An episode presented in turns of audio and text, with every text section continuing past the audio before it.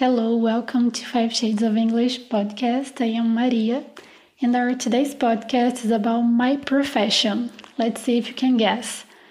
I work with foreign languages, mainly French, English, and Spanish.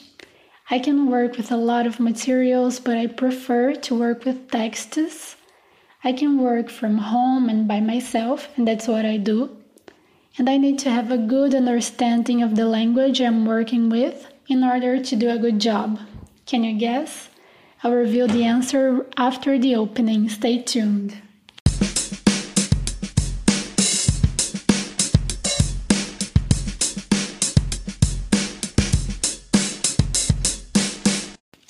If you guessed translator, you're right. I have a degree in translation in French. Sou formada em tradução de francês e hoje eu vou falar um pouquinho para vocês sobre a minha profissão mas trazer principalmente algumas palavras relacionadas a esse universo.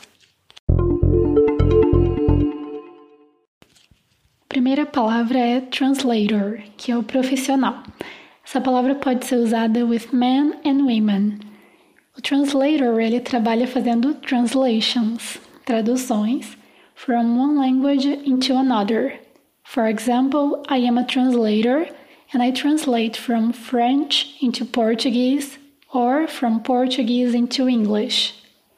Nós sempre trabalhamos com duas línguas, uma que é a source language, a língua fonte, e outra que é a target language, a língua alvo.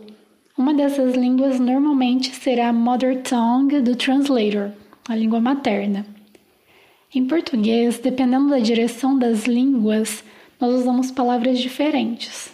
Se eu tenho um texto em outra língua para passar para o português, eu estou fazendo uma tradução, uma translation. Mas se eu tenho um texto em português e vou passar para outra língua, eu estou fazendo uma versão. Porém, em inglês não temos essa distinção da direção das línguas.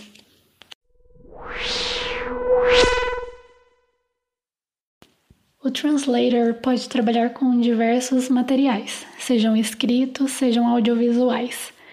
No caso de textos, livros e afins, além de traduzir, ele também pode fazer o quality control do que foi traduzido. Ele pode ser, por exemplo, um proofreader ou um revisor, né, que são revisores, né, cada um deles com uma, uma profundidade num nível diferente. Se eu estou trabalhando com vídeos ou áudios, eu posso acabar tendo que fazer uma transcription, ou seja, uma transcrição de tudo que eu escuto, normalmente para fazer uma legendagem, por exemplo. E há casos também que eu terei que fazer uma localization, uma localização. Esse nome ele é usado quando a tradução ela é feita pensando mais no mercado visando uma adaptação de termos para condizer com o local para onde a tradução é dirigida.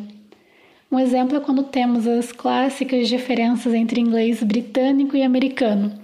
Se eu quero traduzir uma peça de roupa num site de compras, eu preciso pensar em qual país ou até mesmo em qual região que é o meu alvo, para escolher qual palavra vai ser mais apropriada, vai ser mais comum para as pessoas daquela região. Translator ele pode trabalhar de forma independente, como freelancer, ou trabalhar para uma agency. Atualmente, o tradutor né, ele conta com ferramentas extremamente úteis para o seu trabalho, que são as chamadas CAT Tools, Computer Assisted Translation Tools. Basicamente, o que antes era feito no papel, agora é todo feito no computador. E isso facilita muito o nosso trabalho, tornando tudo um pouco mais rápido. Deixo agora um bônus para vocês, que é quando a tradução é feita de forma oral, que aí nesse caso a gente vai falar que é uma interpretação, que é a interpretation, e o profissional é o interpreter, um intérprete. E apesar das várias semelhanças, o interpreter e o translator, eles precisam de habilidades diferentes para conseguir lidar com o seu trabalho. E a meu ver, interpret é bem mais complicado que translate, mas claro que depende. Eu já tive a oportunidade de trabalhar de ambas as formas, but I'd rather translate.